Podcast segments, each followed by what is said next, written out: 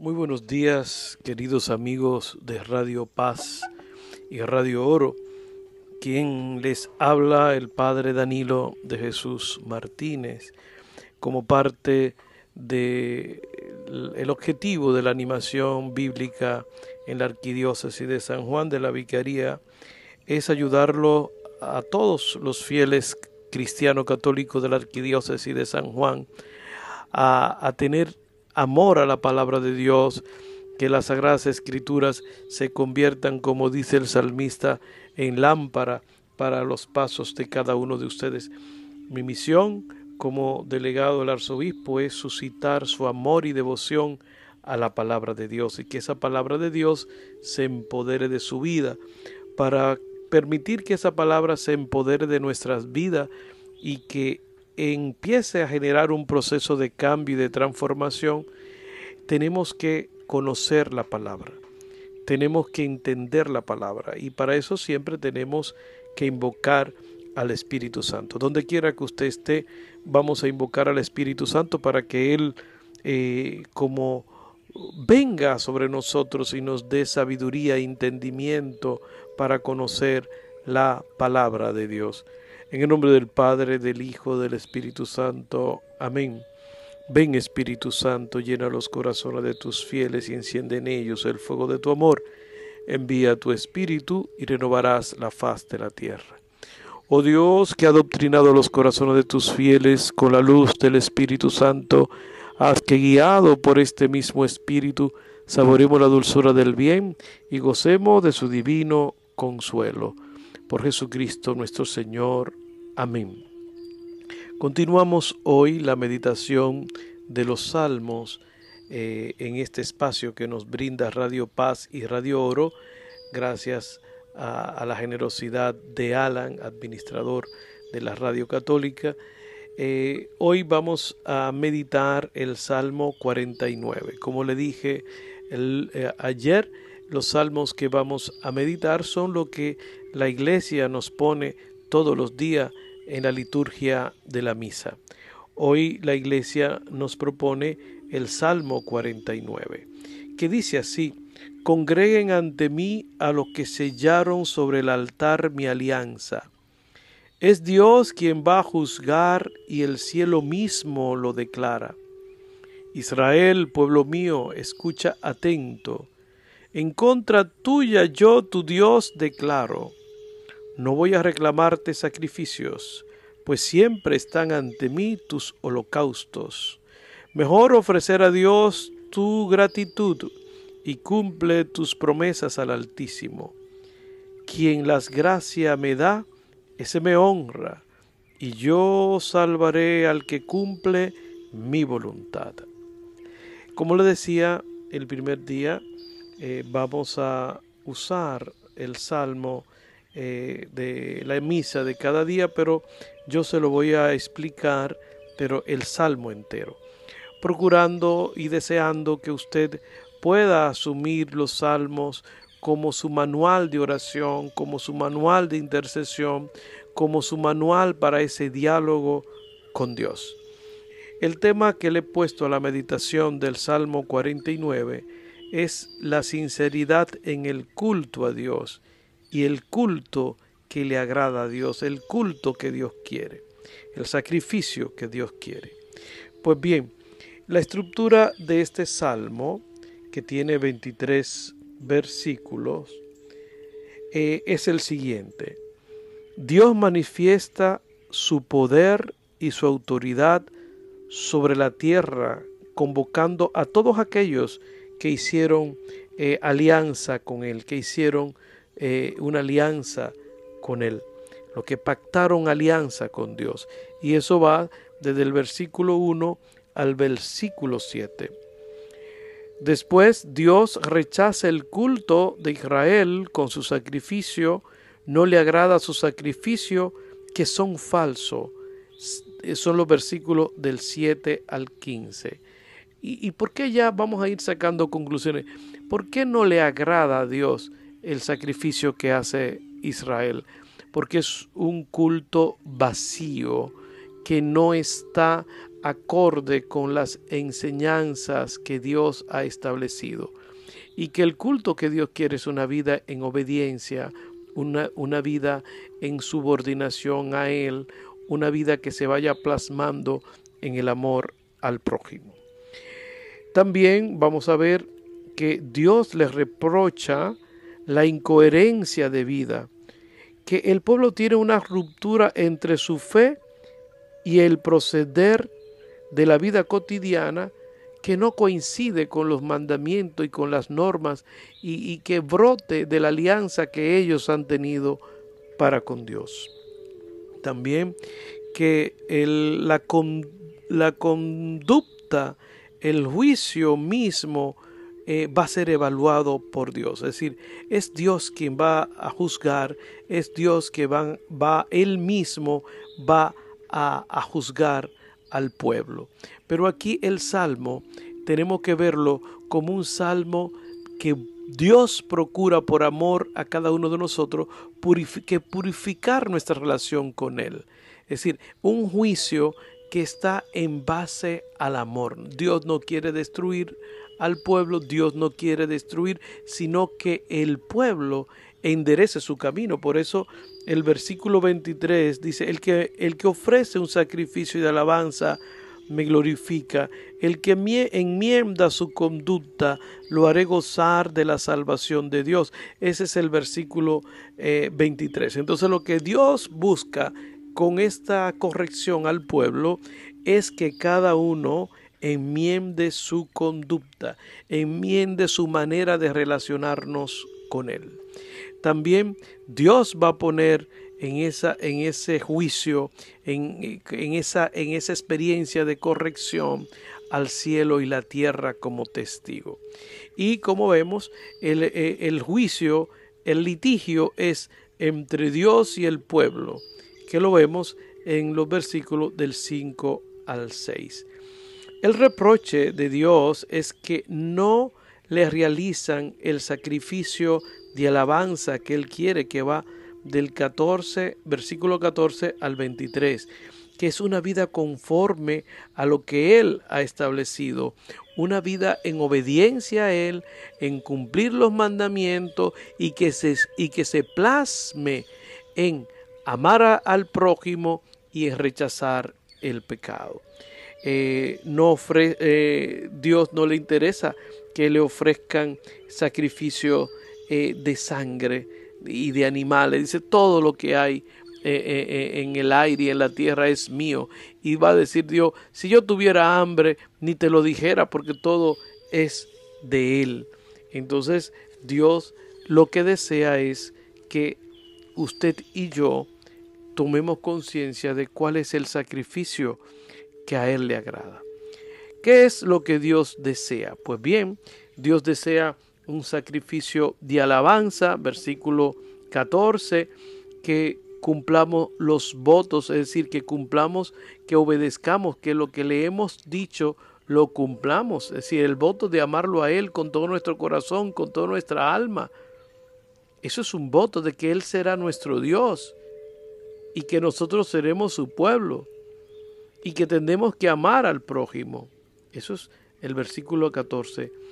Que también que confiemos en Él. Eso es lo que a Dios le agrada.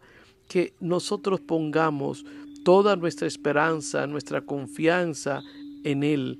El versículo 15 dice, lo que invoque, el que me invoque el día de la angustia. Importante, importante, dice, ofrece a Dios, dice el versículo 14, Ofrécele a Dios el sacrificio de tu alabanza y cumple tus votos al Altísimo. Invóquenme el día de la angustia, te libraré y tú me darás gloria. Es decir, Dios quiere que lo que, que lo que somos sus hijos, el sacrificio que Él quiere es que confiemos en Él, porque Él es Dios, Él es nuestro creador, Él es nuestro hacedor, todo está en sus manos. Él es el que tiene el control. Nosotros somos criatura.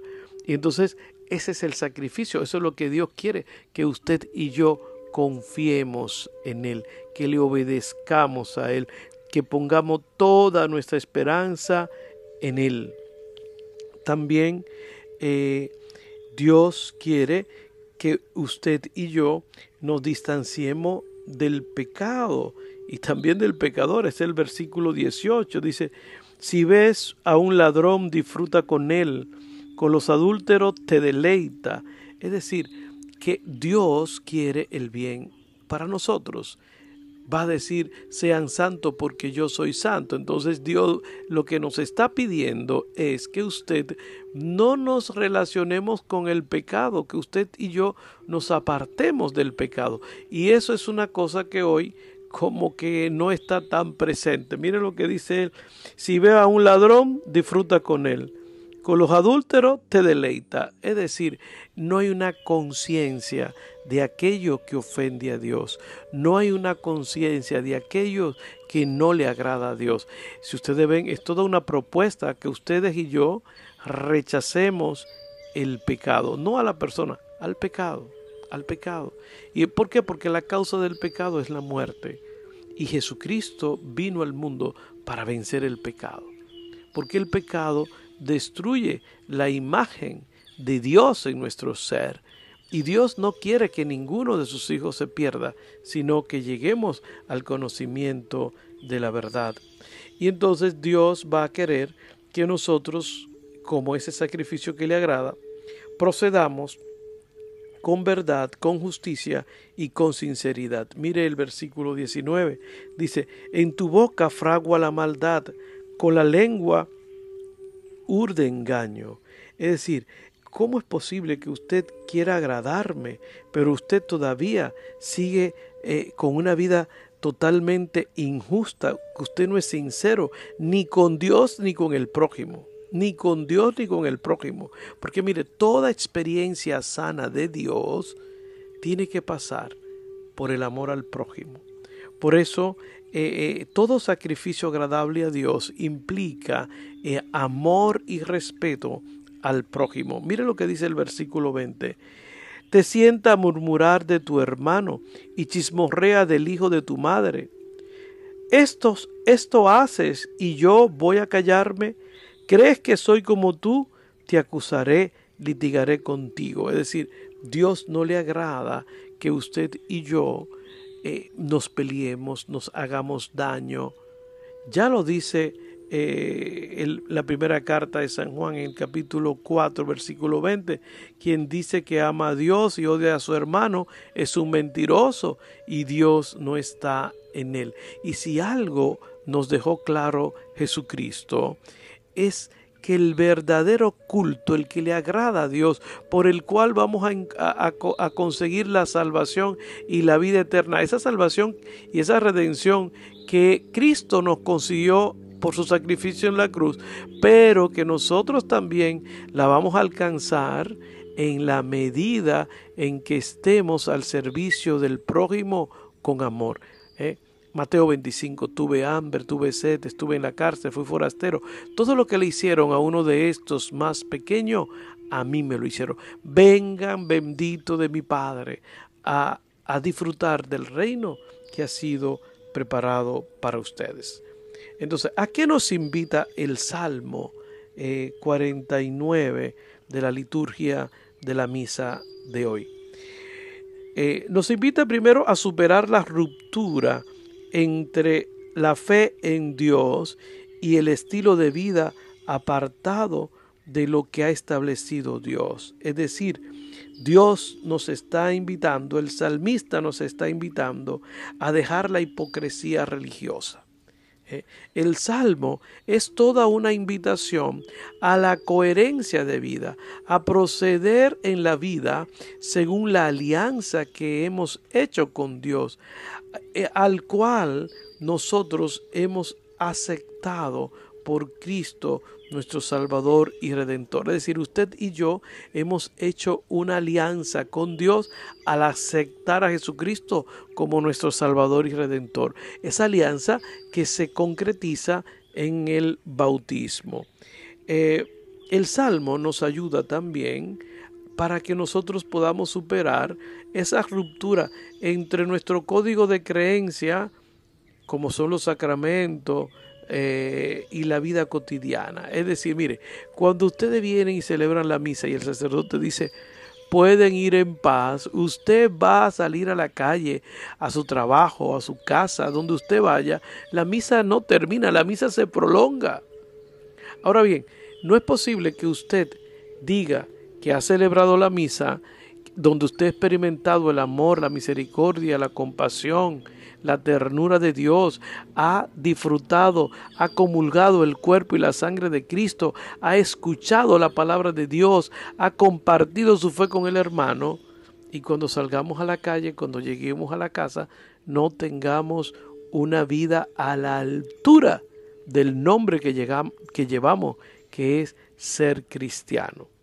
El Salmo es una invitación a tener una vida conforme a la alianza que hemos hecho con Dios en la persona de Cristo. Es decir, no es posible que usted ore, que celebre la misa, que disfrutemos los demás sacramentos, si, no si continuamos con una vida de pecado, si continuamos con una vida de ofensa al prójimo.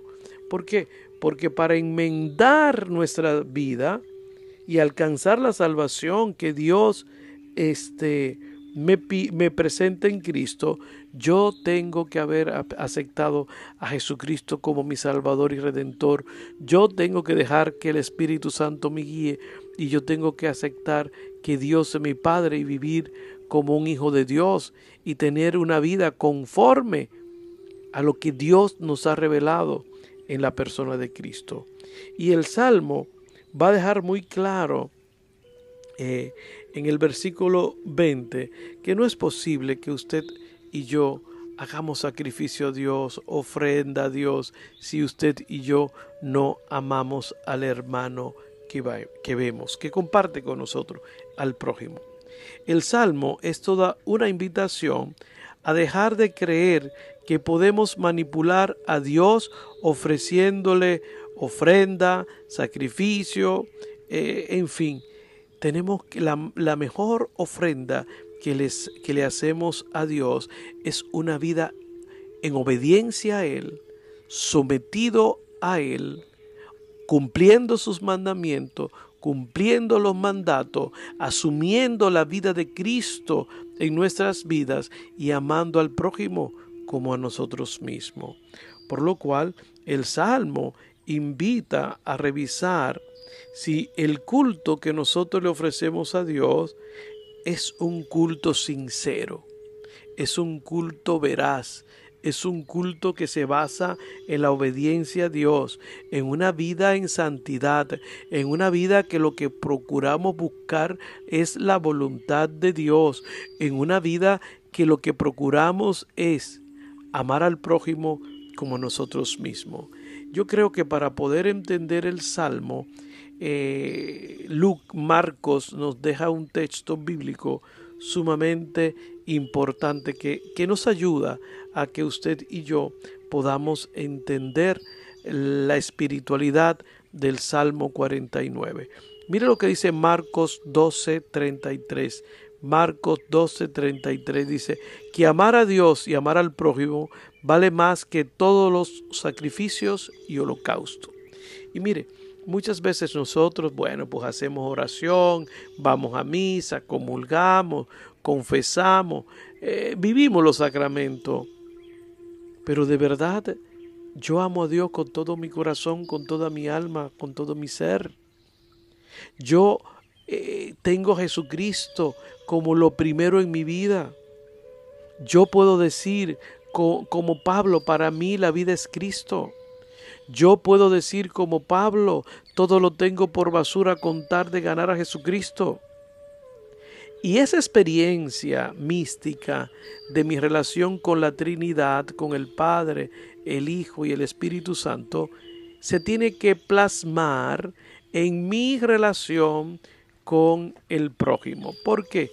Porque ya lo dice también San Juan. Quien dice que ama a Dios que no ve y no ama a su hermano que ve, es un mentiroso y Dios no está en él. Y el termómetro de nuestro crecimiento espiritual, lo que dice que usted y yo Dios ocupa el primer lugar en nuestro corazón, lo que dice que Jesús es el centro de mi vida, lo que dice que yo me dejo guiar por el Espíritu Santo, es el amor que yo le profeso al prójimo. Dime cómo trata tú al prójimo y te diré qué lugar tiene el Padre, el Hijo y el Espíritu Santo en tu vida. Entonces, este el salmo nos está invitando a una coherencia de vida, a vivir de verdad la alianza con Dios. Dios que dijo, "Ustedes serán mi pueblo y yo seré su Dios." ¿Cuáles son los dioses que, que, que rigen tu vida? ¿Cuáles son? ¿Cuáles son las cosas que impiden que Jesús gobierne tu vida? ¿Por qué tu relación con Dios marcha bien? Tu relación con Jesucristo marcha bien. Tu relación con el Espíritu marcha bien porque vamos a misa, rezamos, hacemos rosario. Pero ¿por qué tenemos tantas dificultades en las relaciones humanas? ¿Por qué nos cuesta amar? ¿Por qué nos cuesta perdonar? ¿Por qué nos cuesta olvidar las ofensas? ¿Por qué nos cuesta ponerme al servicio de los demás sin esperar nada a cambio? ¿Por qué el dolor ajeno me es indiferente? ¿Por qué los sufrimientos de los demás me son ajenos? Me viene a la memoria aquella parábola del buen samaritano, el sacerdote y el levita, que fueron al templo a hacer a orar a Dios, pero se olvidaron del caído, del herido, del necesitado. Así nos puede pasar, a mí me puede pasar como sacerdote y a usted también. Que cuidemos mucho nuestra relación con Dios, pero sin embargo los sufrimientos de la humanidad no nos duelen. El, el daño que le, que le estamos haciendo al planeta Tierra no nos duele. Las personas que están desempleadas no nos duele personas que han tenido que cerrar sus negocios, sus empresas, no nos duele. Los inmigrantes no nos duele. Los niños por nacer no nos duele. La violación a los derechos humanos en todas sus manifestaciones no nos duele. Que se le violen los derechos a los trabajadores en las empresas y en el gobierno no nos duele. Que haya salarios injustos no nos duele que haya personas que todavía no gocen de la seguridad social, de tener un empleo digno, de tener educación, de tener la salud asegurada, no nos duele. Mi queridos amigos, el signo de que nosotros hemos crecido en santidad es el amor que le podamos tener al prójimo. Y miren, las relaciones humanas siempre son difíciles siempre son difíciles. A mí me, me, me, agrada mucho y lo tengo en mi vida eh, de oración y en mi eh, plan espiritual, es esa eh, obra de misericordia que es vivir con paciencia, sufrir con paciencia los defectos de los demás. Mire, el sacrificio que le agrada a Dios es el amor al prójimo el amor al prójimo. Y mire como dice, te sientas a murmurar de tu hermano, a chismorrear, a chismorrear del hijo de tu madre. Es decir, mire, en cosas tan sencillas. Yo hice una lista, he dicho una lista de cosas que hacemos en contra del prójimo, pero el salmista se queda en algo tan sencillo. Te sienta a murmurar de tu hermano. ¿Cuántos daños nos hacemos? ¿Cuántas veces a diario participamos de conversaciones que dañan, denigran a la persona. ¿Cuántas veces a diario andamos pensando mal de las personas? Miren, algunas veces se nos olvida un texto que yo también lo tengo muy presente, Mateo 5, eh, versículo 21. Vamos a ver lo que dice Mateo 5, versículo 21, con relación al, amor al prójimo. Mire lo que dice Mateo. Ustedes han oído que se dijo a los antiguos, no matarás. El homicida responderá ante el tribunal, Pero yo les digo que todo el que se enoje contra su hermano responderá ante el tribunal. Quien llame a su hermano imbécil responderá ante el consejo. Quien lo llame estúpido incurrirá en la pena del infierno de fuego. Si mientras llevas tu ofrenda al altar, te acuerdas de que tu hermano tiene algo contra ti, deja la ofrenda delante del altar, ve primero a reconciliarte con tu hermano y después vuelve a llevar tu ofrenda al altar. Con quien tiene pleito, busca rápidamente un acuerdo mientras vas de camino con él. Si no te entregarás al juez, el juez al comisario y te meterán a la cárcel. Te aseguro que no saldrá hasta haber pagado el último cuarto. Y, quisiera ir terminando con eh, Lucas 6. A mí me encanta Lucas 6 del, del 27 al 34 porque ese eh, es eh, Lucas plasma de una manera muy clara el amor al prójimo. El Salmo 49 lo que está haciendo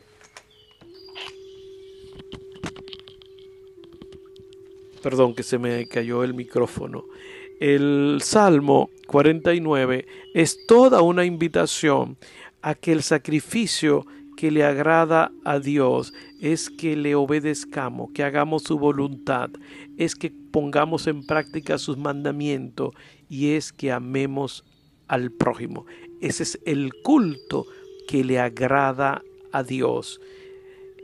Y mire lo que dice Lucas 6 del 27 al 34. Dice, a ustedes que me escuchan, yo les digo, amen a sus enemigos, traten bien a los que les odian, bendigan a los que le maldicen, recen por lo que lo injurian.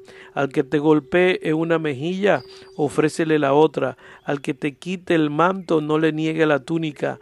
Da a todo el que te pide. Al que te quite algo, no se lo reclamen. Trata, traten a los demás como quiere que ellos lo traten a ustedes. Si aman a los que lo aman, ¿qué mérito tienen? También los pecadores aman a sus amigos. Si hacen el bien a lo que le hacen el bien, ¿qué mérito tienen? También los pecadores lo hacen. Si prestan algo a lo que le pueden retribuir, ¿qué mérito tienen? También los pecadores prestan para recobrar otro tanto. Por el contrario, amen a sus enemigos, hagan el bien y presten sin esperar nada a cambio. Así será grande su recompensa y serán hijos del Altísimo, que es generoso con ingratos y malvados. Sean compasivos como es compasivo el Padre de ustedes. No juzguen y no serán juzgados. No condenen y no serán condenados Perdonen y serán perdonados. Den y se les dará. Recibirán una medida generosa, apretada, sacudida y rebosante, porque con la medida que ustedes midan, serán medidos. Palabra del Señor. Este texto que le proclamé es eh, Lucas 6 del 27 al 37 cómo debe ser nuestra relación con el prójimo. Mi queridos amigos, vuelve a meditar eh, el Salmo 49 y pide a Dios, pídele al Espíritu Santo que te conceda la gracia de tener una relación con Dios sin hipocresía, basada en la obediencia, en hacer su voluntad y en el amor al prójimo. Si ustedes ven esto que acabo de decir, lo que nos pide el Salmo 49 lo vivió la Virgen María. La Virgen le dijo al ángel Gabriel, he aquí la esclava del Señor. Pero esa experiencia llevó a María también a ponerse al servicio de Isabel. Eh, fue hacer un acto de caridad y misericordia, los dos pilares de la espiritualidad, proceder haciendo la voluntad de Dios poner en práctica las normas establecidas por Dios y amar al prójimo como a uno mismo. El Papa Francisco dice que el amor al prójimo es lo que nos va a abrir las puertas del paraíso. Por eso él dice que tengamos presente siempre Mateo 25. Pasen bendito de mi Padre, porque tuve hambre, tuve sed, estuve en la cárcel. Todo lo que le hicieron a uno de estos más pequeños, a mí me lo hicieron. El amor al prójimo, el respeto al prójimo es la expresión del lugar que ocupa la Trinidad en nuestras vidas y el culto agradable a Dios. Quédense con ese pasaje, Marcos 12:33. Amar a Dios y amar al prójimo vale más que todos los holocaustos y sacrificio. Que Dios me lo bendiga y que donde usted se encuentre, Dios perdone sus pecados, la sangre de Cristo lo purifique, Dios derrame la gracia y la fuerza del Espíritu Santo con sus dones y Jesús ocupe el primer lugar en tu vida y que usted en esa relación personal con el Padre, el Hijo, el Espíritu encuentre la felicidad, el gozo y la orientación de su vida. Ponemos esta meditación bajo el amparo de la Santísima Virgen. Dios te salve María, llena eres de gracia, el Señor es contigo, bendita tú eres entre todas las mujeres y bendito es el fruto de tu vientre Jesús. Santa María, Madre de Dios, ruega por nosotros los pecadores, ahora y en la hora de nuestra muerte. Amén. Y que lo bendiga Dios a cada uno de ustedes, donde quiera que se encuentren, en el nombre del Padre, del Hijo y del Espíritu Santo. Amén. Hasta mañana, si Dios permite.